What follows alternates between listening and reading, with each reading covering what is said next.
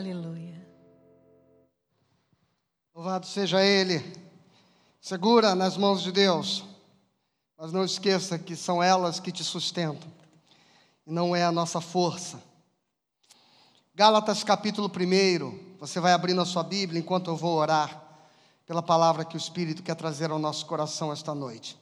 Pai, obrigado por nos preparar para esse encontro, por preparar o nosso coração para ouvirmos a tua voz, a tua palavra, sermos então mais uma vez tocados pelo teu Espírito, que o Senhor nos ensine, nos ilumine, nos edifique. No nome de Jesus. Amém.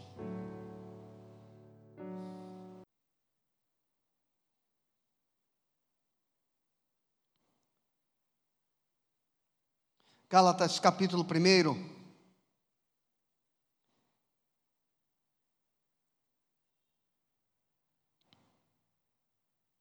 Paulo, apóstolo, não da parte de homens, nem por intermédio de homem algum, mas por Jesus Cristo e por Deus Pai, que o ressuscitou dentre os mortos. E todos os irmãos, meus companheiros, as igrejas da Galácia, Graça a vós outros e paz da parte de Deus, nosso Pai, e de nosso Senhor Jesus Cristo, o qual se entregou a si mesmo pelos nossos pecados, para nos desarraigar deste mundo perverso, segundo a vontade de nosso Deus e Pai, a quem seja glória pelos séculos dos séculos. Amém. Admira-me que estejais passando tão depressa daquele que vos chamou na graça de Cristo para outro evangelho, o qual não é outro senão que há alguns que vos perturbam e querem perverter o evangelho de Cristo. Mas ainda que nós mesmo, perdão, mas ainda que nós, ou mesmo um anjo vindo do céu vos pregue evangelho que vá além do que vos temos pregado, seja anátema. Assim como já dissemos e agora repito, se alguém vos prega o evangelho que vá além daquele que recebestes, seja anátema. Porventura procuro eu agora o favor dos homens ou de Deus? Ou procuro agradar a homens? Se agradasse ainda a homens, não seria servo de Cristo. Faço-vos, porém, saber, irmãos, que o evangelho por mim anunciado não é segundo o homem, porque eu não o recebi nem o aprendi de homem algum, mas mediante revelação de Jesus Cristo. Porque ouviste qual foi o meu proceder outrora no judaísmo, como sobremaneira perseguia eu a igreja de Deus e a devastava. E na minha nação quanto ao judaísmo, avantajava-me a muitos da minha idade, sendo extremamente zeloso das tradições de meus pais. Quando, porém, ao que me separou antes de eu nascer e me chamou pela sua graça, aprouve revelar seu filho a mim, para que eu o pregasse entre os gentios, sem detença, não consultei carne e sangue, nem subi a Jerusalém para os que já eram apóstolos antes de mim, mas parti para as regiões da Arábia e voltei outra vez para Damasco. E decorridos três anos, então subi a Jerusalém para avistar-me com Cefas e permaneci com ele quinze dias. E não vi outro apóstolo, outros dos apóstolos, senão Tiago, irmão do Senhor. Ora, acerca do que vos escrevo, eis que diante de Deus testifico que não minto. Depois fui para as regiões da Síria e da Sicília, e não era conhecido de vista das igrejas da Judéia que estavam em Cristo.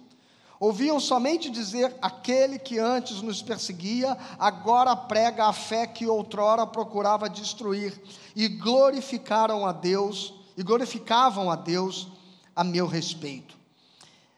Bom, irmãos, eu, eu queria destacar alguns aspectos aqui deste texto, e naturalmente lê-lo à luz do, da data importante que nos que, que celebramos na, no dia de ontem, que foi a reforma protestante. Como eu tenho dito, no dia 17, de, perdão, no dia 31 de outubro de 1517, nós tivemos o evento que marcou e que se tornou o marco da reforma, ainda que aquele evento em si não tenha sido a reforma, mas uma marca do, do, daquilo que foi o estopim para que tudo aquilo acontecesse, que foi o afixar de 95 teses contra as indulgências feitas pelo monge Martinho Lutero na porta da paróquia do castelo de Wittenberg. E o que significam 95 teses contra as indulgências? Deixa eu contar um pouquinho da história para você. Bom, a igreja cristã, ela inaugurada pelo advento da descida do Espírito Santo em Atos capítulo 2, ela se expandiu por toda a terra. As perseguições do primeiro século fizeram com que os cristãos se espalhassem pregando o evangelho.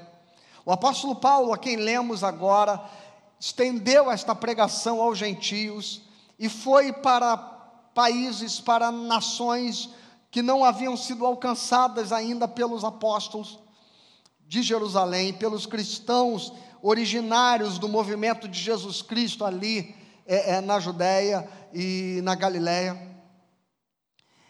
E depois deste primeiro momento de um grande sacudir do Espírito Santo, houve severas perseguições à igreja, os martírios sucessivos ali já no, no, no, início do segundo século, e já começando com a perseguição do próprio Paulo à igreja, quando Estevão se torna então o primeiro mártir, ainda ali com a igreja em Jerusalém. O segundo século foi um, um, um tempo de muitas perseguições. É, o apóstolo João, por exemplo, já no final do primeiro século, quando escreve o Apocalipse, ele escreve naturalmente movido também pelos acontecimentos de perseguição aos cristãos feitos por Nero e depois muito mais profundamente por, por Domiciano, que se tornou a, a, aquilo que nos parece a besta que ressurge dos mortos, da ferida mortal, depois de uma grande perseguição por Nero, não se imaginava que pudesse vir um imperador ainda mais cruel, tempos depois. Só que acontece que depois de dois séculos e praticamente três séculos de perseguição, o século IV, a igreja foi abraçada pelo poder do Império Romano. Constantino, primeiramente no ano de 313, é, é, edita o Édito de Milão, que vai dar liberdade de culto aos cristãos, e um pouco mais à frente, por volta de 380, nós vamos ter o cristianismo então declarado religião oficial do império. A partir deste momento, nós já vamos ter os concílios cristãos acontecendo dentro dessa estrutura institucionalizada e abraçada pelo império, e patrocinada e patrocinando, porque era uma relação de mútuo favorecimento, o poder secular do império e o poder religioso da igreja. Nós já vamos ter, por exemplo, o concílio de Nicéia em 325 e os demais concílios todos se desenvolvendo sob uma igreja que se torna uma igreja cristã, é, é, aliada ao império e tendo se tornado a religião oficial. Então há uma grande reviravolta que o cristianismo deixa de ser uma religião perseguida, uma fé perseguida, para ser agora a fé oficial, institucionalizada pelo imperador. E não há como negar que aqui começa a grande promiscuidade religiosa da igreja com o poder e que vai se tornar a desvirtuação da igreja de todo o princípio de autoridade espiritual que efetivamente ela tinha e nós vamos ter então, durante o século V até o século X, aquilo que nós conhecemos como sendo a Alta Idade Média, o poder da igreja cada vez mais se, for, se fortalecendo, apesar de toda a crise que se abateu sobre o Império Romano Ocidental neste mesmo período, é, é, e a igreja ocidental perder um pouco a sua força, ela não vai esmorecer no Império Bizantino e no Império Romano Oriental, melhor dizendo, e que depois nós vamos conhecê-lo como Império Bizantino, havendo Constantino transferido a capital do império para a cidade de Bizâncio, que passou a se chamar então Constantinopla. Nós vamos encontrar então, neste período, um fortalecimento aqui de uma igreja que a gente chama da Igreja Oriental. E começa a haver então uma uma disputa de poder entre a igreja ocidental, que depois nós vamos ver que vai se sediar em Roma, mas nem sempre foi assim, e a igreja oriental. Acontece que aqui no Oriente, especialmente, vai surgir aquilo que a gente conheceu durante esse período como cesaropapismo. O que é o cesaropapismo? É quando um imperador vai se tornar também o chefe da igreja. Então, aquela promiscuidade religiosa que começou com o imperador abraçando a fé cristã e dando liberdade de culto aos cristãos, e depois oficializando o cristianismo como a fé imperial, a fé do Império Romano, a, a, a religião oficial. Agora, a coisa muda de figura porque nós vamos ter o próprio imperador começando a estabelecer a ordem religiosa e a se tornar o chefe da igreja. Isso se chama, e é um movimento conhecido historicamente como Cesaropapismo, ou seja, o César, o imperador, ele é também o Papa, ou seja, o chefe da igreja. Ele é o chefe do Estado e o chefe da igreja. Do século sexto ao século décimo, nós vamos viver então o período que conhecemos como a Baixa Idade Média. Né? Todo aquele processo é, é, daqueles, daqueles primeiros reinos vai sofrer um, um declínio, aquele movimento todo.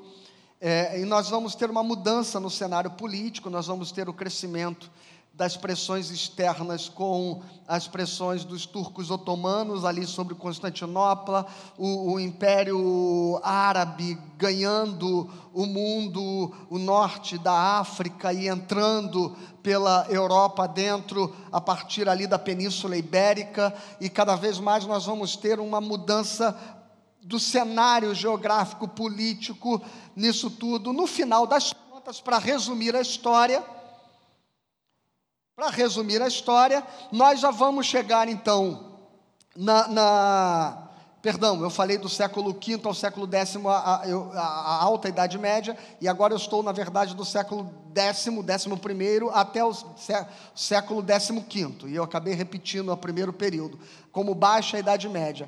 E esse então, e esse dominar do, do, do Império Árabe, esse crescer, do, do, dos árabes tomando todos aqueles territórios, a, a invasão do, dos turcos otomanos tomando Constantinopla, cam, os caminhos comerciais todos sendo bloqueados ali em direção à Índia e tudo mais acontecendo, vai ensejar aquilo que nós conhecemos como sendo o movimento das cruzadas um movimento para, para libertar a cidade de Jerusalém das mãos dos pagãos, e na verdade é sempre se revestindo com caráter e intenções e motivações religiosas aquilo que efetivamente era um interesse político em restabelecer as rotas comerciais e viabilizar outra vez o mercantilismo do, daquele. Da, da, da, o mercado que se estendia entre o Oriente e o Ocidente e que basicamente passava por Bizâncio, por Constantinopla. E exatamente esta dificuldade é que vai motivar no século XVI as grandes navegações, que era a tentativa de buscar uma nova rota comercial pelo mar para as Índias. Bom, isso você estudou e ouviu na escola, enfim. O que acontece é que durante todo este período, onde é, é, impérios crescem, reis ganham poder, o absolutismo, a queda do absolutismo e todos, toda a mudança do cenário, a, a, a, o, o poder feudal, o poder dos príncipes, depois as grandes monarquias, depois a, perda do poder destas grandes monarquias, todas estas coisas vão ter sempre um fiel da balança que vai acabar sustentando o equilíbrio, o poder, e vai acabar mantendo, e vai sempre enriquecendo e se apoderando cada vez mais das riquezas riquezas do mundo, porque a igreja, ao contrário dos reis, que na medida em que morrem, na medida em que seus herdeiros dividem as suas posses, enfim, a igreja não. A igreja, ela vai mantendo suas terras, vai mantendo o seu poder, vai mantendo o seu prestígio, porque ela não vai sofrer destas divisões, destes enfraquecimentos políticos e cada vez mais para, com seu poder religioso, sustentar e legitimar o poder dos reis, ela vai ganhando notoriedade, ela vai vendendo seu apoio em troca de, de riquezas, em troca de terras, em troca de ouro, em troca de dinheiro. E quando nós chegamos então no século XVI, nós teremos uma igreja absolutamente desconfigurada de todo o seu caráter espiritual.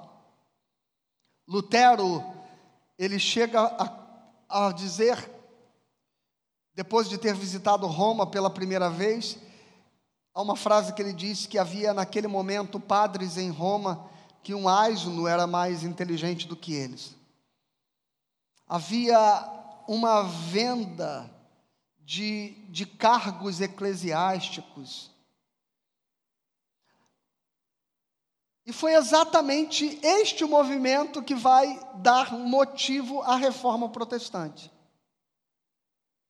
Porque havia um importante clã religioso na Alemanha, dos Brandemburgo, e eles desejavam o episcopado arquidiocese de Mainz, ainda que eles já dominassem outras arquidioceses. E eles foram reivindicar então para a família aquela arquidiocese e foram ao Papa Leão X, era o Papa da ocasião. E Leão X estava nesse momento construindo a Basílica de São Pedro, no Vaticano. E quando os Brandemburgo pedem que o Papa dê a eles apoio para que eles assumissem quase que uma hegemonia das arquidioceses mais importantes da Alemanha, o Papa consente com o desejo deles, mas sob uma condição: que eles então pudessem financiar a construção da Basílica de São Pedro, pagando por esta nomeação na arquidiocese 10 mil ducados. E naturalmente esse dinheiro não estava disponível. Como levantar este montante para pagar ao Papa, para financiar a Basílica de São Pedro e receber então efetivamente o apoio necessário para que eles assumissem a arquidiocese que desejavam.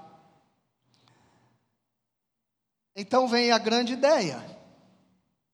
O Papa pegou documentos chamados indulgências. Nesses documentos ele declarava perdão de pecados para vivos e mortos. Porque as indulgências podiam ser compradas, inclusive, para perdoar almas que estavam no purgatório, segundo os documentos diziam. E então, passou-se a vender indulgências em todo o território alemão.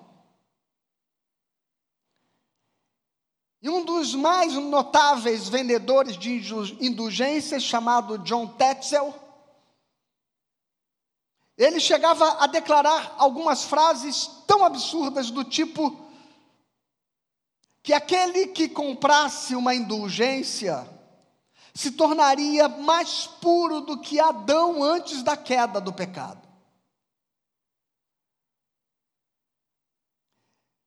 Uma outra frase notória e famosa de John Tetzel era dizer que ao tilintar da moeda no fundo do cofre, uma alma sairia do purgatório. E então o perdão de Deus e a salvação passaram a ser vendidos a troca de dinheiro para financiar a construção da Basílica de São Pedro, que naquele momento estava sendo conduzida pelo Papa Leão X. E a história diz que Lutero absolutamente revoltado com aquela com aquela promiscuidade de vender indulgências, não só pelo absurdo que isto significa, mas, sobretudo, porque isso contraria a essência do Evangelho, que é o fato de que o perdão foi dado de graça pelo sacrifício de Jesus Cristo na cruz.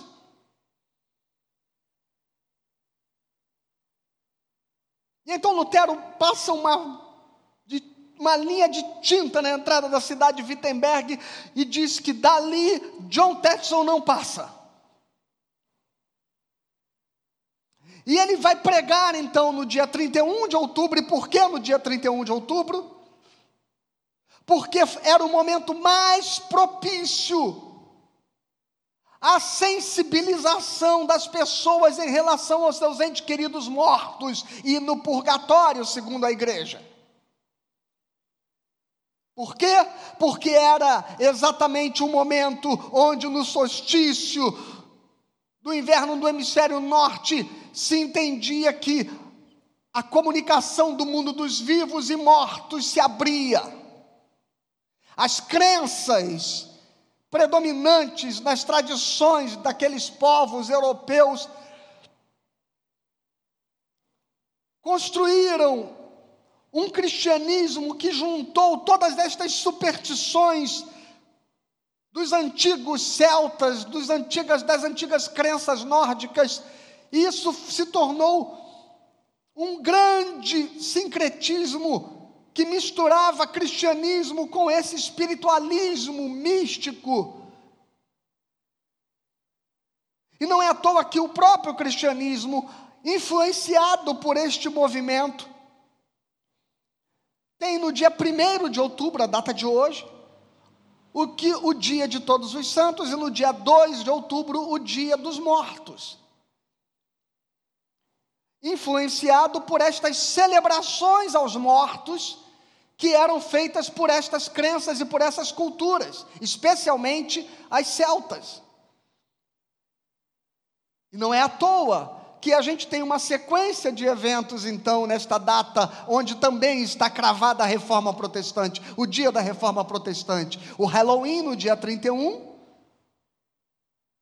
O nome Halloween vem da contração da expressão All Hallows Even, que seria a véspera do dia de Todos os Santos, e aí acaba se tornando Halloween.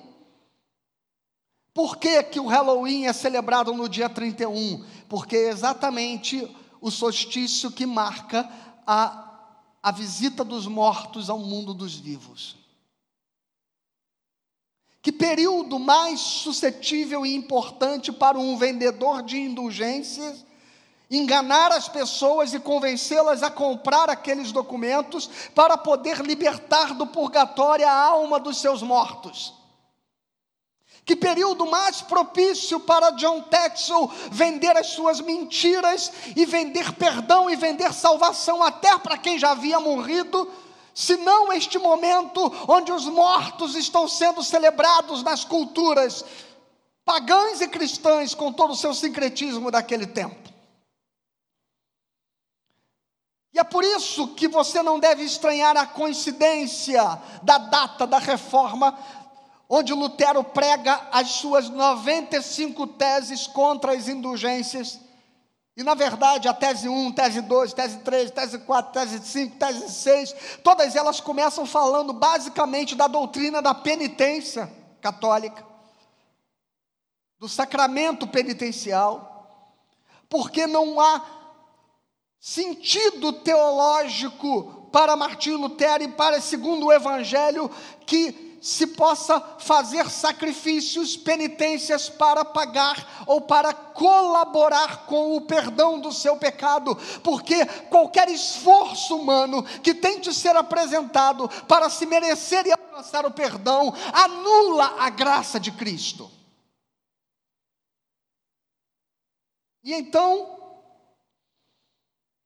é por isso que é no dia 31 de outubro, véspera do dia de Todos os Santos e antivéspera do dia dos mortos, que Lutero prega as 95 teses contra as indulgências na porta da paróquia do castelo de Wittenberg, porque era este o momento onde estava efervescente a conversa a respeito de tentar salvar os seus mortos das suas jornadas espirituais.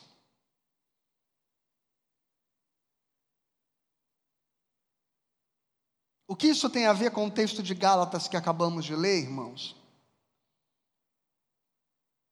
É que o apóstolo Paulo havia passado por aquela região pregando àquela gente a graça de Deus.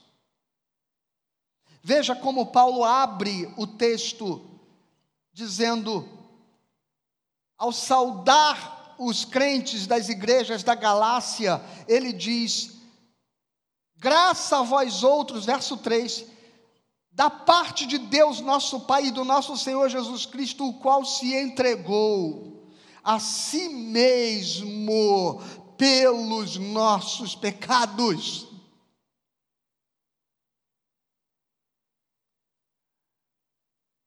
O sacrifício de Jesus na cruz é eficaz, é único, é suficiente para perdoar pecados e não há nenhum outro sacrifício que precise ser feito para tentar colaborar ou cooperar com o próprio Filho de Deus que se entregou pela sua vida. Paulo já saúda a igreja da Galácia, lembrando a eles: eu queria lembrar vocês que quem morreu pelos seus pecados foi o Filho do Deus vivo. Não foi um bode sacrificado, não foi uma galinha morta, não foi um boi, não foi um cordeiro, uma ovelha, animal, foi o Filho de Deus, ele assumiu o lugar do cordeiro, ele foi o sacrifício. E por que que o próprio Deus precisa entregar-se pelos nossos pecados? Porque nenhum preço pode ser pago para quitar a nossa dívida, senão aquele que foi pago com o sangue do Filho do próprio Deus. E Paulo, então, ao ouvir notícias da, ouvir notícias da Galácia, ele diz: Eu estou admirado que outro dia mesmo vocês haviam se convertido à graça, ao evangelho da graça de Deus, e agora vocês estão tão depressa, versículo 6, passando daquele que vos chamou na graça de Cristo para outro evangelho, o qual não é outro senão que há alguns que vos perturbam e querem perverter o evangelho de Cristo. Então, deixa eu dizer a você que este perverter o evangelho, irmãos, não é tornar o evangelho liberal, ainda que isso seja muito ruim. O perverter o evangelho neste texto não é tornar o evangelho imoral, ainda que isto seja terrível. O perverter o evangelho neste texto não é torná-lo banal, vulgar, o perverter o evangelho neste texto está aqui no verso 8. Mas ainda que nós, ou mesmo um anjo vindo dos céus, vos pregue um evangelho que vá além. Paulo não está falando que perverter o evangelho é subtrair do evangelho os valores e princípios do evangelho, para relativizá-lo para desmoralizá-lo ou imoralizá-lo, como preferir. Paulo está dizendo que esta perversão, ela vai num outro sentido, ela vai contentar acrescentar ao evangelho. É ir além daquilo que é simples, como Lutero, Martinho Lutero dizia, apenas a graça de Deus, apenas a fé em Jesus Nada mais, nada mais pode nos valer para a salvação. E se alguma voz vos disser que é preciso algo mais, ou que algum outro preço, ou que algum outro esforço é necessário, repreenda, pois é a voz do diabo. Porque esta perversão do evangelho, Paulo vai explicar um pouco mais à frente. Quando ele vai dizer, eu queria que vocês entendessem que vocês não receberam o Evangelho dizendo que a salvação é de graça de um libertino.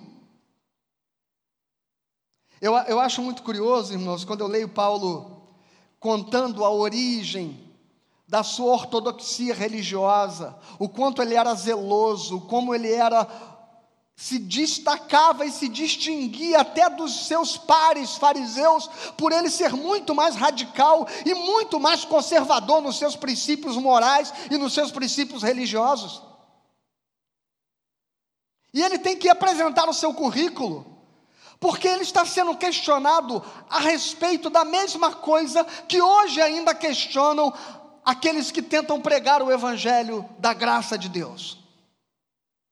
Porque quando você começa a falar que a salvação é pela graça, e é Deus que salva, e é Ele que perdoa, e que ela não vem das obras, e que não são os nossos esforços, e que não é a nossa bondade, e que não há nenhum sacrifício, nenhum voto, nenhuma promessa que você tenha que fazer nenhum rito, nenhum esforço, nenhuma penitência. Para você ser salvo, nenhum dízimo, nenhuma oferta, nada, nada precisa ser oferecido para a salvação, porque ela é de graça, é Deus quem nos salvou, não somos nós nos salvamos e sequer cooperamos com a salvação. Quando a Bíblia diz, o próprio apóstolo diz, desenvolvei a vossa salvação. Ele não está dizendo que a gente vai se salvando, ele está dizendo que a gente vai conseguindo viver cada dia mais aproximado do ideal para o que fomos salvos, para o que fomos chamados. Isto é desenvolver a minha salvação. É aquilo que ele fala aos Filipenses no capítulo 4, quando ele diz: Esquecendo-me das coisas que para trás ficaram, eu prossigo para o alvo, para a minha soberana vocação em Cristo Jesus. Então, desenvolver a salvação não é você tentar ir ajudando Deus a te salvar. Desenvolver a sua salvação é você cada vez mais desenvolver na sua vida as características, os efeitos, os desdobramentos, as consequências que devem naturalmente se manifestar na vida daquele que morreu para o pecado e nasceu de novo. Olha, eu vou voltar para a saudação de Paulo no capítulo 1, aqui no versículo 4. Ele se entregou por nós para nos desarraigar deste mundo perverso.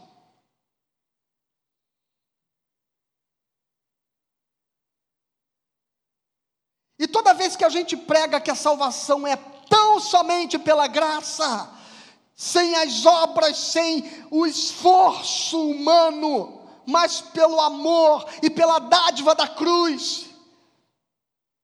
Logo aparece alguém dizendo: é um liberal. É alguém que está querendo pregar que tudo pode porque está querendo justificar a si mesmo.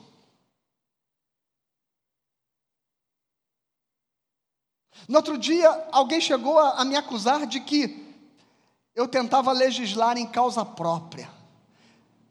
E certa ocasião eu ouvi um líder religioso escrever na internet que todo aquele que vive pregando esta graça de Deus, de uma salvação que é pela qual nós somos salvos incondicionalmente pelo amor de Deus, é porque querem justificar a sua própria imoralidade. É assim que os pregadores da graça de Deus são acusados e não pense que era diferente com Paulo. E é por isso que ele diz aqui do versículo 10 em diante: eu queria lembrar a vocês quem eu sou. Eu queria lembrar que eu não inventei um evangelho que fala da graça de Deus para me justificar, ou como pretexto de uma vida dissoluta que eu vivia ou queira viver. Paulo está dizendo: Eu queria lembrar vocês que eu fui perseguidor dos cristãos, que eu era o mais zeloso dentre todos os zelosos da minha religião, da minha crença, que eu era fariseu e não há não há partido político religioso mais conservador e radical e moralista de todos os que nós conhecemos daquele tempo do que os fariseus. Talvez os essênios fossem as setas, mas não se comparavam ao tipo de hipocrisia moralista dos fariseus. E Paulo está dizendo: eu era fariseu, viu? Por causa do zelo com a minha fé. Versículo 14 ele diz: Quanto ao judaísmo, eu avantajava-me a muitos da minha idade, sendo extremamente zeloso das tradições dos meus pais. Você não está olhando para um homem libertino, você não está olhando para um homem imoral, você não está olhando para um homem que está criando uma religião de, de, de, de facilidades para tentar se esconder nela, você está olhando para um homem radical, conservador, moralista, ultra zeloso pela sua experiência religiosa, mas o Senhor Jesus Cristo se revelou a ele e disse: Paulo, é pela graça, aleluia. Fui eu que morri na cruz. Curiosa aquela pergunta, quando ele tem aquela epifania no caminho de Damasco, e ele diz: Quem és tu? E Jesus diz: Eu sou Jesus a quem tu persegues.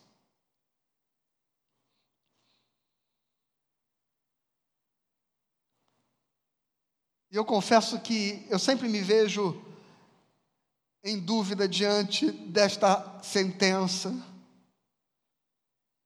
Se Jesus está dizendo que Paulo o persegue como adversário, ou se Jesus está dizendo que Paulo o persegue como sendo ele o grande desejo,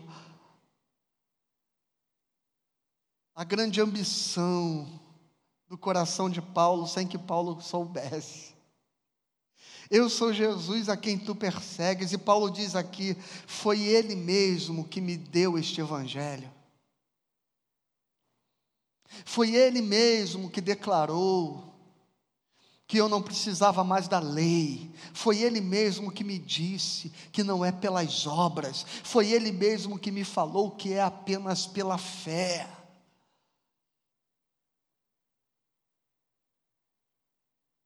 E foi este evangelho que eu preguei para vocês.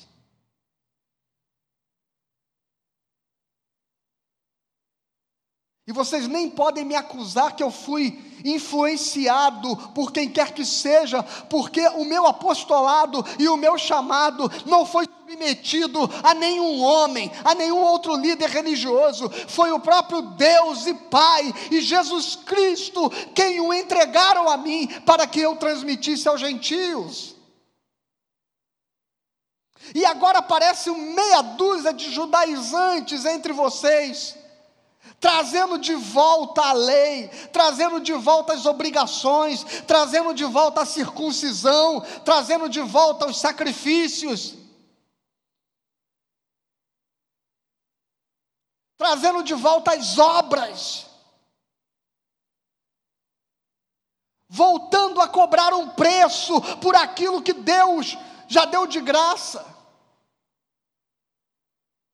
voltando a vender as chaves das cadeias que Jesus já quebrou. Voltando a empoderar os demônios que ele já destronou. Voltando a ressuscitar as superstições que ele já desmascarou. Aleluia! Jesus Cristo venceu todas as coisas.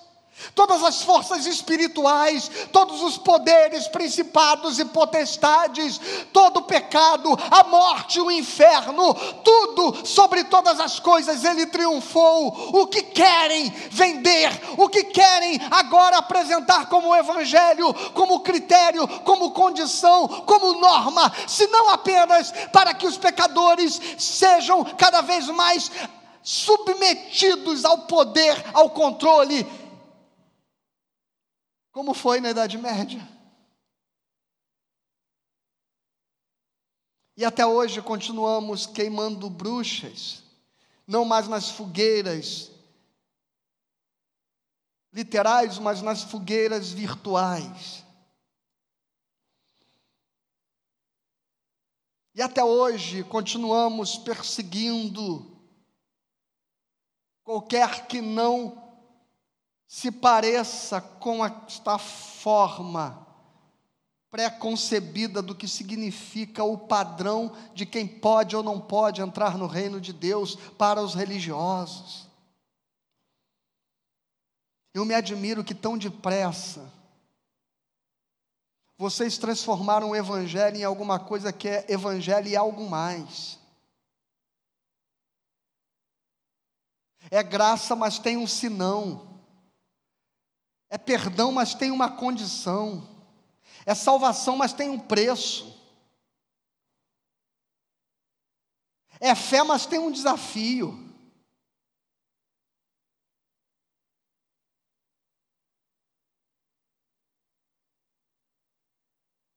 Que evangelho é esse?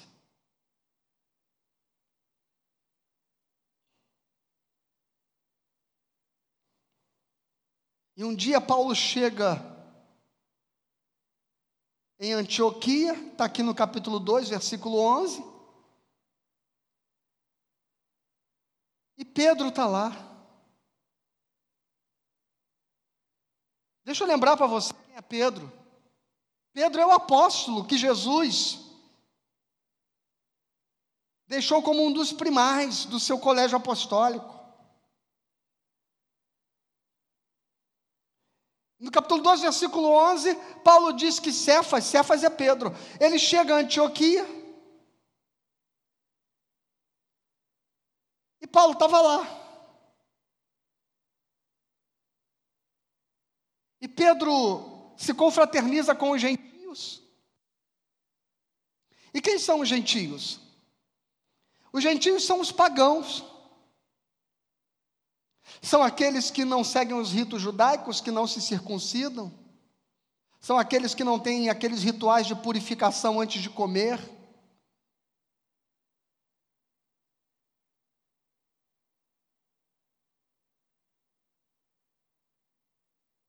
Os gentios é aquela gente que tem umas culturas diferentes, se vestem de um jeito diferente não respeitam aquelas tradições judaicas de não cortar cabelo, de não fazer a barba, coisas desse tipo. E Pedro, quando chega a Antioquia, se confraterniza com todos eles. Mas aí chegam os caras de Jerusalém.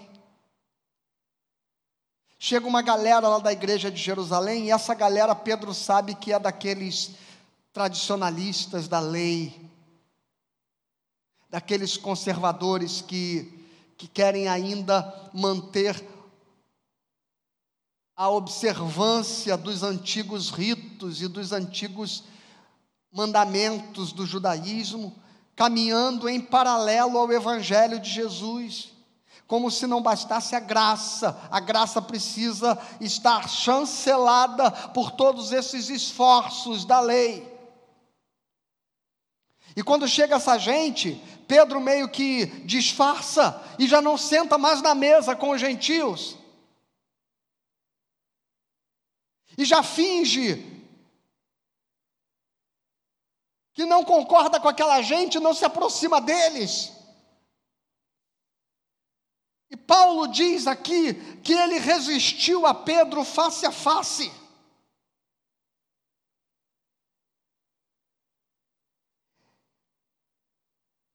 No versículo 13, Paulo diz que esse comportamento religioso é uma grande dissimulação.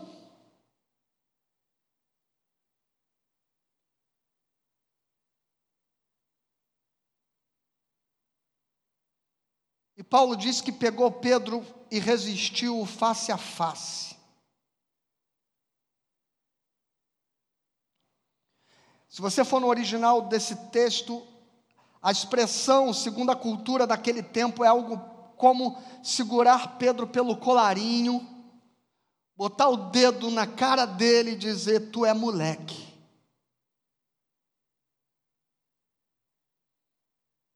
Só para você entender aqui a gravidade do espanto que Paulo tinha diante da dissimulação de querer acrescentar preceitos de obras e da lei à pregação do evangelho de Jesus Cristo. E foi esta mesma este mesmo sentimento de indignação que moveu Martim Lutero há 503 anos atrás. Porque já era insuportável que o perdão, o amor de Deus tivesse virado mercado na mão daquela gente, comércio.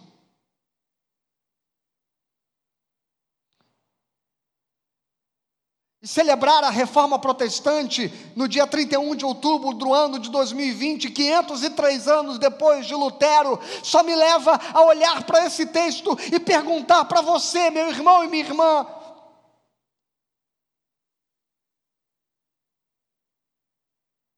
Quando foi que deixamos o Evangelho para um outro Evangelho, que não é outro, senão apenas o mesmo Evangelho, mas que agora tem sofrido o acréscimo de toda essa moralidade, todo esse legalismo, todo esse preço sacrificial, todas essas barganhas, todos esses objetos, lugares, homens sagrados, apóstolos, esses grandes doutores da fé e da lei que evocam para si um sacerdócio que Jesus já fez rasgar o véu de alto a baixo, que evocam para si uma mediação, uma autoridade espiritual que Jesus Cristo já distribuiu igualmente para toda a sua igreja, porque nós somos um povo onde não há mais servo livre, homem e mulher, onde não há mais esta, esta hierarquia clerical romana e que tanta gente continua tentando repetir ainda no meio da experiência evangélica.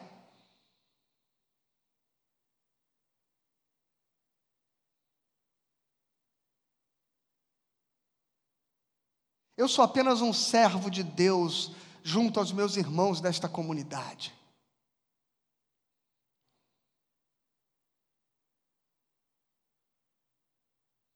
Eu oro e intercedo por todos, mas eu não sou cobertura espiritual de ninguém, porque esta gente toda, que hoje não está sentada aqui, mas me assiste de casa, ela é coberta, é pelo sangue de Jesus Cristo e pelo selo do Espírito Santo de Deus, e não pelo pastor reverendo Fábio Castro. Que, aliás, títulos esses que não fazem sentido algum, sentido algum, para serem ostentados Eu gosto quando Paulo se apresenta e diz: Eu sou Paulo, servo do Deus vivo, chamado segundo o seu propósito, sua graça. É só isso que eu sou. Fábio Castro, servo do Deus vivo.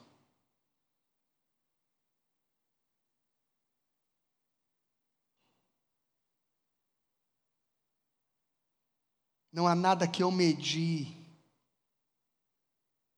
e não há nenhum acesso que eu tenha a Deus que você não possa ter diretamente pelo sangue de Jesus, que te salvou, que te redimiu e abriu para você um novo e vivo caminho.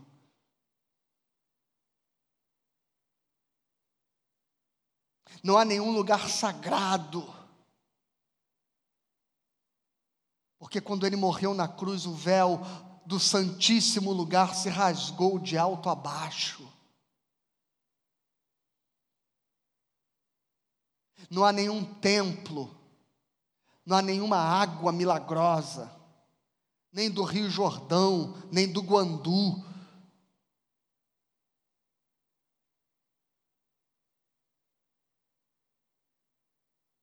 Não há nenhum óleo milagroso, não há nenhuma rosa curandeira, nenhum sal que descontamina e, e, e, descarrega, não há nada, não há nada além de simplesmente crer em Jesus Cristo.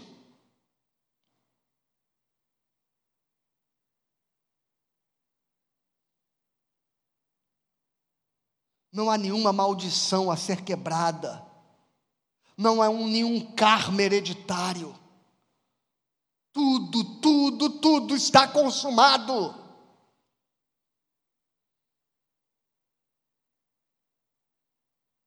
Não há nenhum espírito territorial que tenha poder e domínio, porque não há um centímetro sequer do chão desta terra e deste planeta, como dizia Abraham Kuyper, sobre os quais Jesus Cristo não tenha poder e autoridade de dizer: meu.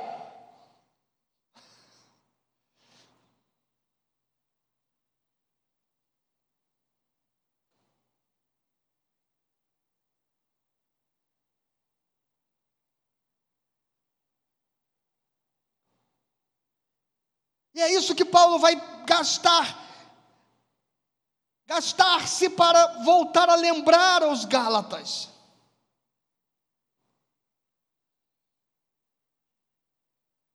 Que ele mesmo se tornou maldição por nós. Como estás voltando? Eu já estou lá no capítulo 4, dei um salto aqui, no versículo 9 como estás voltando outra vez aos rudimentos fracos e pobres, aos quais de novo quereis ainda escravizar-vos? Guardais dias e meses e tempos e anos. Receio de vós que eu tenha trabalhado em vão, diz Paulo. Eu receio que todo o esforço dos reformadores, que todos aqueles que morreram e deram a vida, que todos os mártires parecem que terem, terem perdido a vida em vão diante daquilo que tem sido feito ao Evangelho.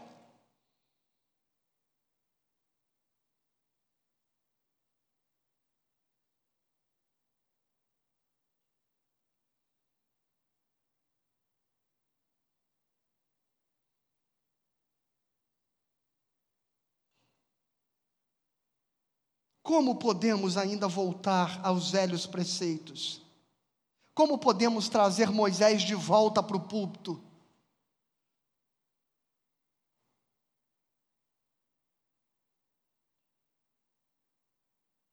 Olha o que ele diz no capítulo 3, Versículo 6: É o caso de Abraão que creu em Deus e isso lhe foi imputado por justiça. Sabeis, pois, que os da fé, que são filhos de Abraão, ora, tendo a Escritura previsto que Deus justificaria pela fé os gentios, preanunciou o Evangelho a Abraão, dizendo: Em ti serão abençoados todos os povos, de modo que os da fé, são abençoados como o crente Abraão. Todos quantos, pois, são das obras da lei, estão debaixo de maldição, porque está escrito: Maldito todo aquele que não permanece em todas as coisas escritas no livro da lei para praticá-las. Porque se vai seguir a lei, é preciso segui-la por inteiro. Só que todos são malditos, e Paulo está afirmando isso, ele não está supondo, ele está dizendo que todos que querem fazer com que a lei coopere para para a salvação estão debaixo de maldição. Olha o que ele diz no verso 11 do capítulo 3: Porque é evidente que pela lei ninguém é justificado diante de Deus, porque o justo, aqui está o texto áureo da reforma, que lido por Lutero em Romanos 1,17, mas repetido por Paulo aqui, porque o justo viverá pela fé. Ninguém é justificado pela lei, toda a justiça de Deus é dada pela fé. A lei não procede de fé, mas aquele que observar os seus prefeitos viverá. Agora ouve o verso 13. Cristo nos resgatou, Cristo nos resgatou da maldição da lei, fazendo-se Ele próprio maldição em nosso lugar porque está escrito: Maldito todo aquele que for pendurado em madeiro, para que a bênção de Abraão chegasse aos gentios em Jesus Cristo, a fim de que recebêssemos pela fé o Espírito prometido. E aí vem gente pegar textos do Velho Testamento para dizer a você que você está debaixo de maldição, que você tem que quebrar maldições hereditárias, porque querem acrescentar ao Evangelho que diz que toda maldição ele já levou sobre si, tornando-se ele mesmo maldito em nosso lugar. E o pior, irmãos, é que eu nem precisaria ler o Novo Testamento para quebrar essa história de maldição hereditária, bastaria eu ir no Velho Testamento e ler o livro de Ezequiel, capítulo 18. Nunca mais se ouvirá esse ditado em Israel, de que os pais comeram uvas verdes e os dentes dos filhos embotaram, porque cada um responderá por si.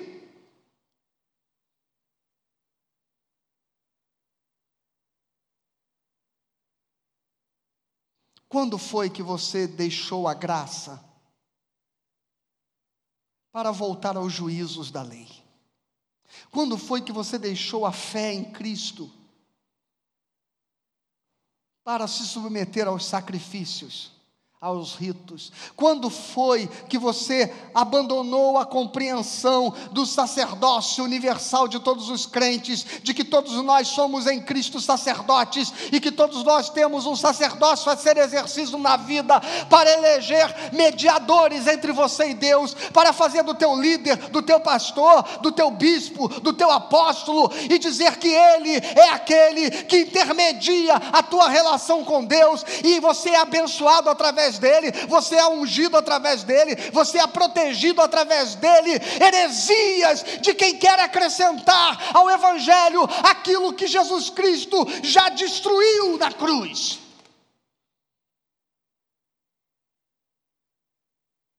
Quando foi que vocês deixaram o Evangelho para um outro Evangelho?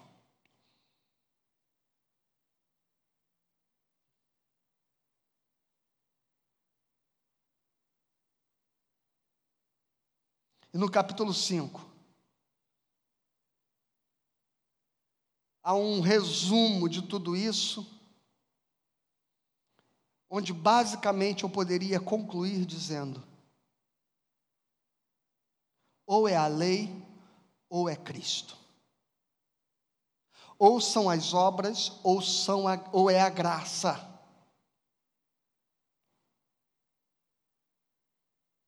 Ou é a fé, ou é um mérito? Estas realidades não conversam, não dialogam, não se complementam, elas são excludentes. E optar por uma anula a outra.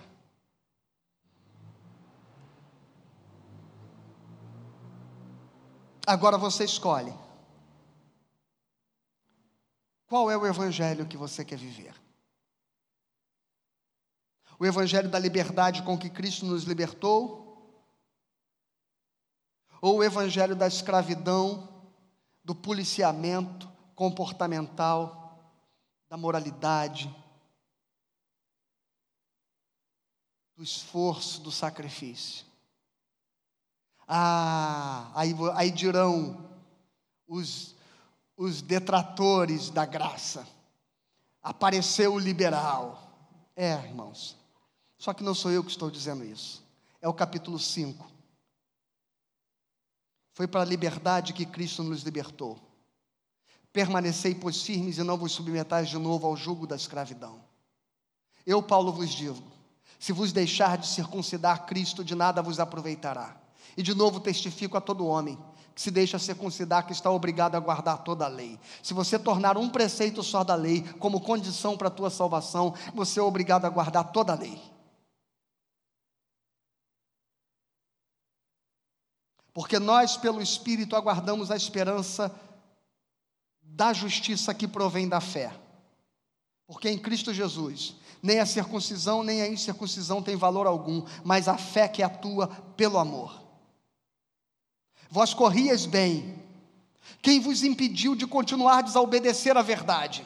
Esta persuasão não vem daquele que vos chama. Um pouco de fermento leveda toda a massa, um pouquinho só de moralismo é capaz de comprometer o evangelho inteiro.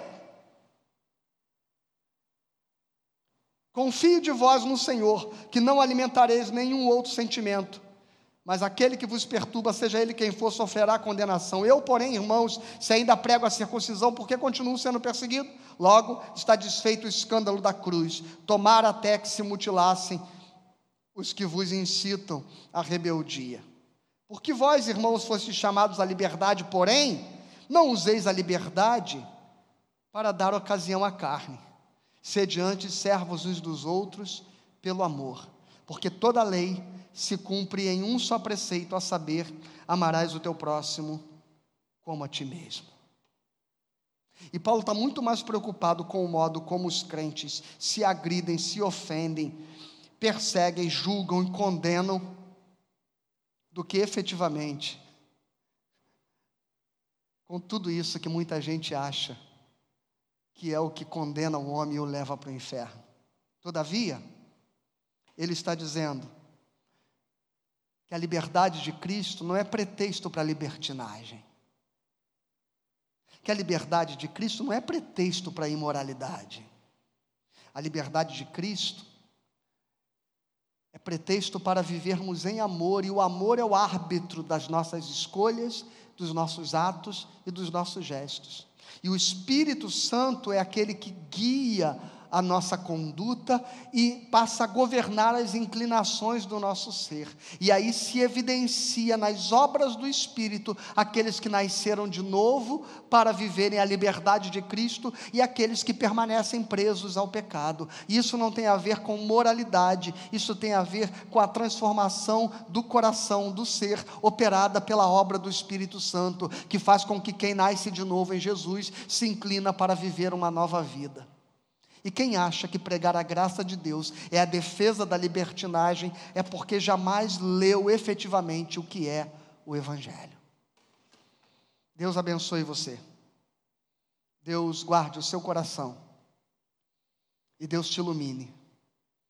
Sola graça. Sola fidei. Solos Cristos. Sola Escritura. Só lhe deu glória. Só a graça só a fé, só Cristo, só as Sagradas Escrituras, e somente a Deus seja dada a glória. Pai, abençoa o teu povo e guarda-os, e guarda-o nesta semana. Que esta igreja reformada seja sempre se reformando. E quando eu cito a igreja, eu não digo da instituição. Eu digo do teu filho, da tua filha. Daqueles que precisam todos os dias viverem a experiência do morrer e do nascer. Do deixar aquilo que tem sido jogado como fermento na experiência de fé para voltar ao evangelho simples, ao evangelho da graça de Deus seja com cada um. Nos dê coragem, sobretudo. No nome de Jesus. Amém.